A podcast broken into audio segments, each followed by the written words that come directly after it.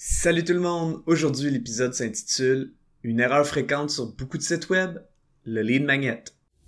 Avoir un commerce électronique est tout un défi.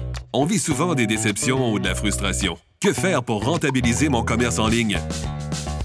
Qui engager pour m'aider à réussir?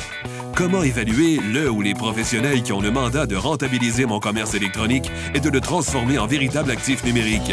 Vous écoutez Commerce électronique et actif numérique avec Nicolas Roy. La raison d'être de mon podcast est très simple. C'est d'aider les propriétaires de commerce électronique à comprendre, contrôler et posséder leur commerce électronique et les composantes qui l'entourent. Parce que je crois sincèrement que c'est la meilleure manière de rentabiliser à court terme et de se bâtir des actifs numériques qui prennent de la valeur à long terme. Une des erreurs les plus fréquentes que je vois sur les sites web d'entreprises, c'est une erreur où beaucoup de gens pensent que c'est normal de sous-performer. Pourtant, si cet aspect est bien fait, l'entreprise peut économiser énormément en frais de marketing et augmenter grandement sa valeur de revente. Cet aspect, c'est le lead magnet. Un jour, une courtière en immobilier m'a contacté en me disant qu'elle voulait ressortir sur Google pour des mots-clés qui attireraient des investisseurs en multilogement et elle voulait récolter leur adresse courriel pour ensuite pouvoir communiquer avec eux. C'était tout un défi que j'ai accepté de relever. Dans cette émission, on va parler d'une des erreurs les plus fréquentes observées sur les sites web de commerce électronique ou des entreprises de services par rapport à leur marketing web, soit l'absence de lead magnet ou en avoir un inefficace. On va aussi voir comment régler ce problème en donnant plus de sept manières de faire. On va vraiment expliquer l'importance du lead magnet dans une perspective globale, et on va illustrer ça avec la fin de l'histoire de la courtière en immobilier. Avant de débuter l'épisode, j'aimerais vous inviter au groupe Facebook Commerce électronique et actifs numériques. C'est l'endroit où on pose des questions concernant le commerce électronique, que ce soit par rapport à nos défis ou en réaction au contenu de l'émission. Alors c'est un rendez-vous, le groupe Facebook Commerce électronique et actifs numériques. On le sait, bâtir une liste de courriels, c'est vraiment important pour une entreprise parce que le marketing par courriel, c'est probablement celui qui est le plus abordable et son efficacité peut être formidable. Certaines personnes peuvent parfois penser que le marketing par courriel est mort. Quand je leur demande pourquoi elles pensent ça, je reçois souvent deux réponses. La première, les gens me disent que les gens n'ouvrent pas les courriels marketing parce qu'ils en reçoivent trop. Bien que ce problème soit bien réel et qu'il découle de plusieurs facteurs dont la perception de l'image de marque de l'entreprise et la conception-rédaction du titre et du contenu des courriels. Aujourd'hui, on va se concentrer sur la deuxième réponse que je reçois souvent qui est les gens ne s'inscrivent plus aux infolettres. C'est certain qu'une des erreurs les plus fréquentes, si ce n'est pas la plus fréquente, que je vois sur un site web d'entreprise, c'est de voir une inscription du genre Pour avoir plus de nouvelles, inscrivez-vous à notre infolettre. C'est un bel essai, mais de nos jours, croyez-vous vraiment que quelqu'un va se dire Ah oui, je ne reçois pas assez de courriels, alors je veux m'inscrire à votre infolettre? La réponse est probablement plus Non, je reviendrai sur ce site web si je veux en savoir plus ou j'irai voir vos réseaux sociaux. Dans la majorité des cas, sauf quelques fans qu'on pourrait presque considérer comme des fans finis d'une entreprise ou d'un projet. Les marques très populaires peuvent peut-être s'en sortir, mais elles manquent quand même une occasion d'augmenter l'interactivité avec leur clientèle et d'améliorer la perception de la valeur qu'elles peuvent apporter. L'utilisation d'un lead magnet ou aimant à client, même si ça sonne bizarre en français, c'est lorsqu'on offre quelque chose de valeur à un client potentiel en échange de son nom et de son adresse courriel. En commerce électronique, le lead magnet est souvent un pourcentage de rabais sur le premier achat. Une chose est certaine, le lead magnet doit avoir une bonne valeur aux yeux du client potentiel pour que ce soit un incitatif assez puissant pour qu'il ou elle ait envie de donner son nom et son adresse courriel et que ce soit un no-brainer. En fait, le client potentiel doit trouver qu'il fait déjà une bonne affaire. Un lead magnet efficace a deux rôles.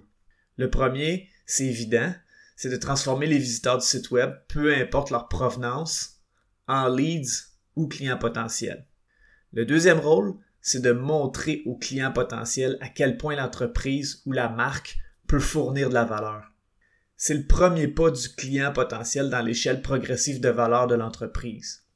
Évidemment, plus il y aura de valeur, plus le client devra investir financièrement pour avoir cette valeur et le lead magnet va servir au client pour évaluer et se créer des attentes face à la marque. C'est le début de la relation et le lead magnet sert à faire bonne impression. Un lead magnet qui peut encore fonctionner s'il est très bien fait et s'il est dans un domaine très précis où il y a peu de compétition est un e-book. Par contre, le e-book a tellement été utilisé comme lead magnet dans des industries où il y a énormément de compétition que sa valeur perçue peut être très basse. Ce type de lead magnet est donc peut-être moins intéressant.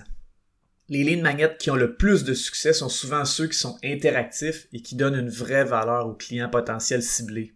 Par exemple, un calculateur qui permet de calculer un prix ou une estimation d'un prix qui est dans une industrie où les prix sont souvent cachés par peur que la compétition en sache trop ou par peur que les clients trouvent le tout trop dispendieux sans être entré en contact avec une équipe de vente.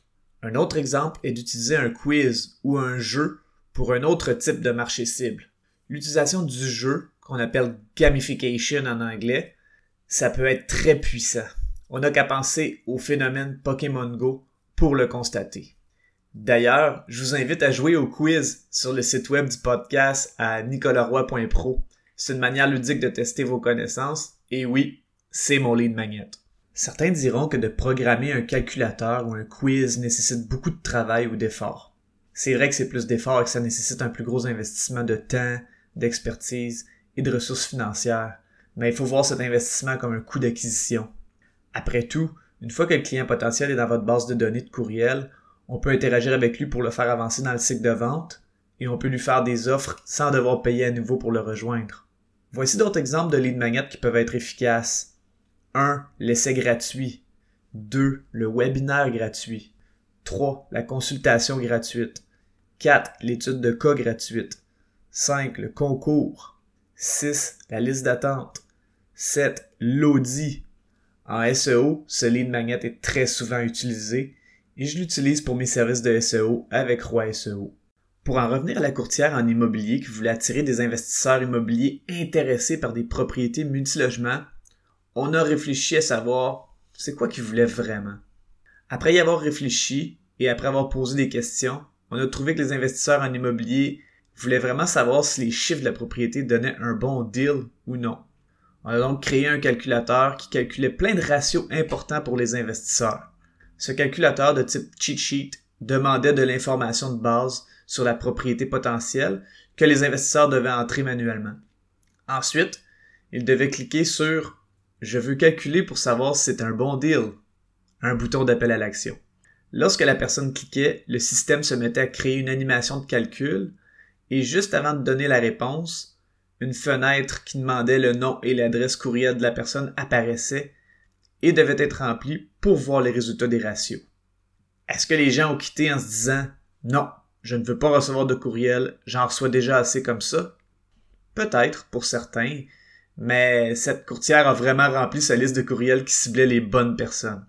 Après tout, le but d'un site web, c'est d'attirer des visiteurs pour les transformer en leads ou clients potentiels pour les transformer en clients, pour finalement les transformer en ambassadeurs si on les a bien servis. Le lead magnet est donc très important pour atteindre l'étape de transformer en leads ou en clients potentiels les visiteurs d'un site web. Je vous remercie beaucoup d'avoir écouté cet épisode.